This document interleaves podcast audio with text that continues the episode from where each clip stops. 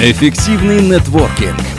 Подкаст Алексея Бабушкина о том, как прокачать полезные связи для успеха в бизнесе и жизни. Добрый день, дорогие друзья. Меня зовут Алексей Бабушкин. Я автор блога networking24.ru.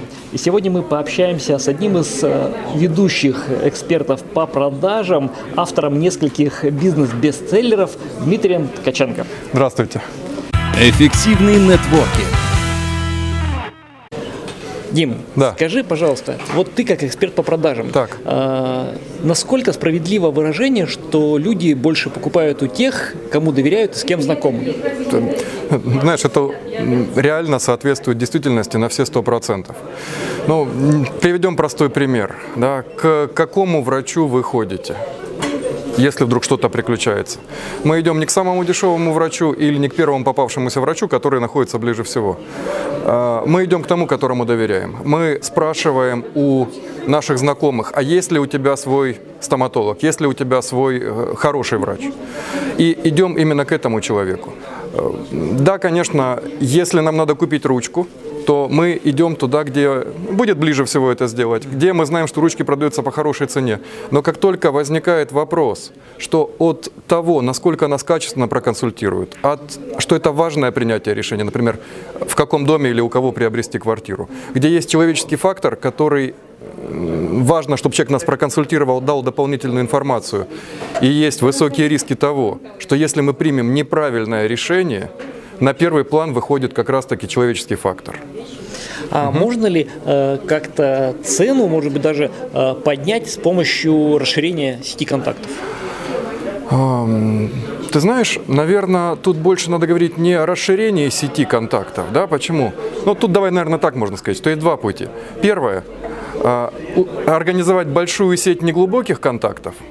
И второй вариант сделать наоборот э, небольшое количество глубоких контактов, тех э, людей, с которыми есть доверие, в которых мы вкладываемся эмоционально, с которыми мы ну, не просто здороваемся во время сделок, да, а с которыми мы поддерживаем неформальные отношения даже э, вне работы.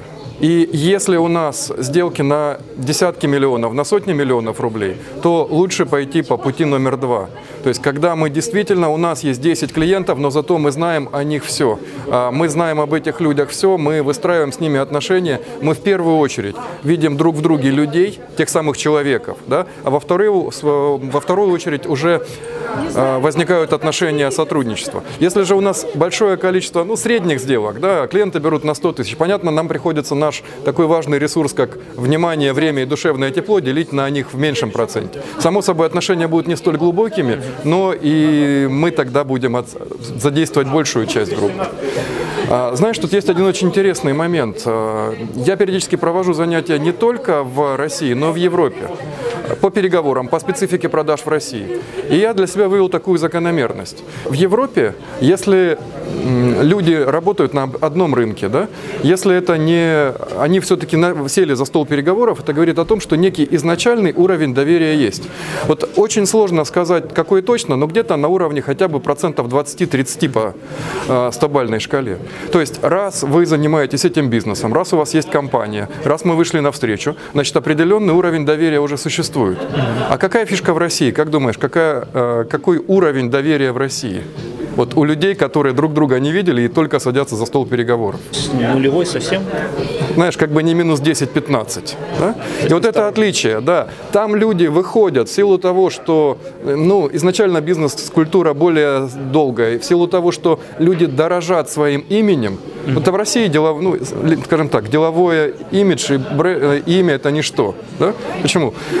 Компания, которая перекидала на определенном рынке 10 человек, называя- называясь ООО «Лютик», открывают ООО «Лютик-21», и с ними продолжают работать. Но в европейской традиции это невозможно. Раз ты один раз подставился и кинул своих партнеров, мы с тобой не будем работать. Но раз ты работаешь и до этого не кидал людей, мы тебе доверяем. В России это ни о чем не говорит. Люди начинают с минуса и потом потихоньку маленькими шажками выходят сначала в ноль, а изначально подозревают, что наверняка, ах вы негодяи, кинуть нас хотите, ну посмотрим. Но потом, когда возникает доверие, в России людей гораздо сложнее оттянуть друг от друга. Почему? Потому что они уже вместе, мы проверили, они наши хорошие, а вот эти негодяи, к ним уровень доверия минус 20. Кстати, знаешь, интересный момент, что понял? Почему в России такое количество сделок именно в бане и с алкоголем? Алкоголь – это катализатор, который сразу показывает человека. То есть так надо очень долго с ним общаться, смотреть, как он действует в определенных ситуациях. Тут всосали в бане по пузырю, и тебе все становится понятно, что у человека на, на, на скрытом уровне, которого, до которого так бы ты годы докатывался. А так выпили в бане – нормальный мужик. Да? Пошли работать вместе, уровень доверия поднялся. Своеобразная такая сыворотка правды. Да, сыворотка правды, как все равно, что друг другу вкололи сыворотку или сам себе и поговорили. Да? Нормальные люди. Ну, Эффективный нетворкинг. У тебя вот э, много тренингов и в России, и за рубежом. Так. А какое э, в твоей жизни самое такое знакомство, которое тебе запомнилось и которое на тебя сильно повлияло? Ух ты, слушай, как, какой ты вопрос задал. Всегда сложно сказать о каком-то... Для того, чтобы человек сказал, что да, вот есть один человек в моей жизни, который все изменил, это значит наверняка человек, который жил до этого на необитаемом острове, да, и к нему он увидел другого человека, и вся его жизнь поменялась. Конечно, это сотни, тысячи влияний, да, и э, есть замечательная фраза о том, что каждый встречный, он не твой друг, он не твой враг, он твой учитель, да. Эм, Поэтому, знаешь как, от всех людей по чуть-чуть. Э, от э, каждого видится что-то свое, от каждого берется что-то свое. И вот знаешь, это интересный момент, когда с годами начинаешь все больше любить людей. Вот, наверное, такая штука. А назвать какое-то одно, что вот я встретил там Василия Петровича, да, ну и все, вот это было то знакомство, которое полностью перевернуло всю мою жизнь или дало что-то кардинально иное, вообще вывело на какой-то иной уровень, наверное, нет. Да? А задам вопрос по-другому. Так. А было ли в твоей жизни так, что а, ты познакомился с чем-то человеком случайно, ничего не ожидая, а потом это как-то так вау, такой вау-эффект такой дало? Слушай, а опять же отвечу, да? Знаешь, я стараюсь вообще вот не... Скажем так, давай так. Я достаточно много времени провожу в Индии, когда есть время. И ну, мне очень близка вот это именно, именно их восприятие мира. То есть мне очень близко, когда а, люди изначально воспринимают друг друга дружественно, когда человек торщ- тащ- в 40-градусную жару тащит на голове э, тазик с тяжеленными камнями, и он идет и улыбается, да, потому что у него все хорошо. И, ну, и, и поэтому, знаешь как, тут сказать, что вот ну, какую-то конкретику, наверное, наверное, сложно. Вот, ну, вот просто изначально там положительное отношение к людям, когда ты к людям относишься положительно, да, когда ты реально вот то, о чем ты сказал, ты ничего не ждешь от них, когда ты э, приходишь к клиенту и знаешь, не столько там, чтобы ему продать, впарить, да, чтобы он там заказал тренинги, а тебе просто интересно, что это за человек, что он из себя представляет, как он живет, э, там, ну, что у него за бизнес, как, он, как вообще вот так получилось, что ты приходишь к человеку, как вдруг у него оказывается, что у него э, там, оптовая база по продаже продуктов питания. Ну это же интересно, как он, вот, как должна была сложиться жизнь человека, чтобы он пришел в эту сферу, да? Как он вообще относится к этой базе? Это для него бизнес, из которого он выжимает деньги, или он понимает, что он там несет продукты питания, он помогает гражданам лучше питаться, да?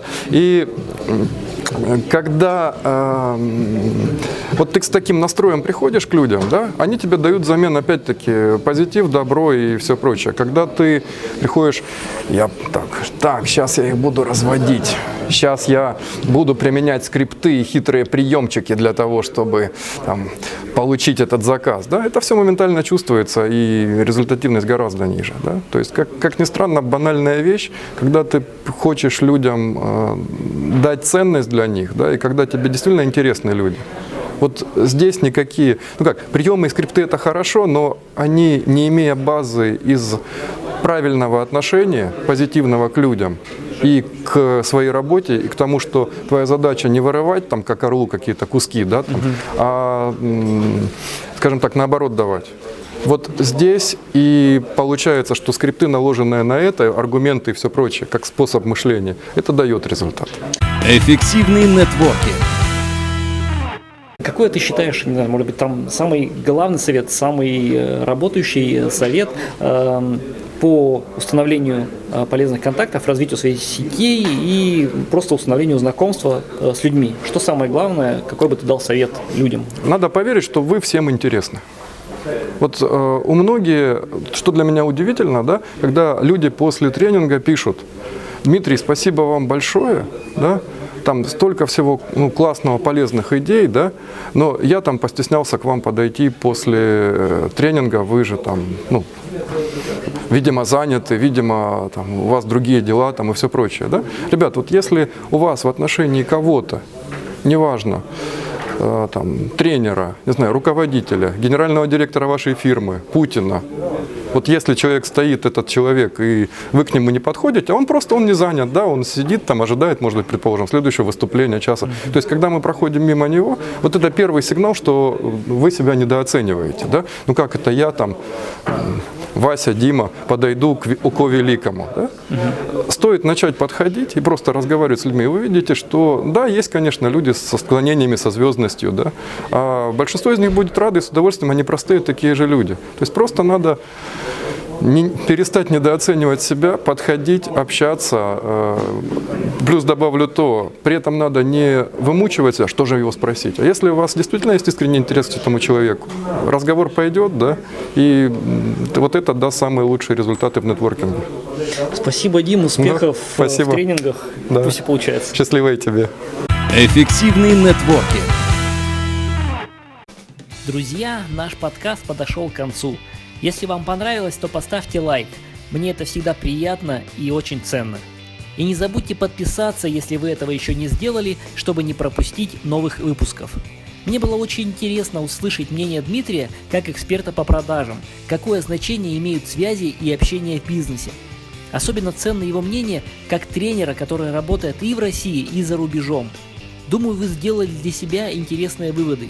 Будете ли вы использовать сыворотку правды, приглашать своих бизнес-партнеров в баню или сразу садиться за стол переговоров, всегда помните, что от того, как вы воспринимаете собеседника, насколько он вам ценен и интересен, насколько вы искренне хотите дать ему ценность и пользу от общения с вами, а не впаривать свою услугу, будет зависеть успех вашего дальнейшего партнерства.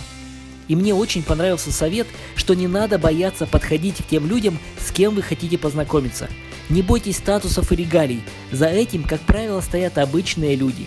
И если человек вам действительно интересен, у вас всегда найдется тема для общения. А это ваше знакомство может стать началом вашей дружбы или делового партнерства. Так что успехов в нетворкинге. Желаю вам новых полезных контактов и интересных знакомств. До встречи! Эффективный нетворкинг – Подкаст Алексея Бабушкина о том, как прокачать полезные связи для успеха в бизнесе и жизни.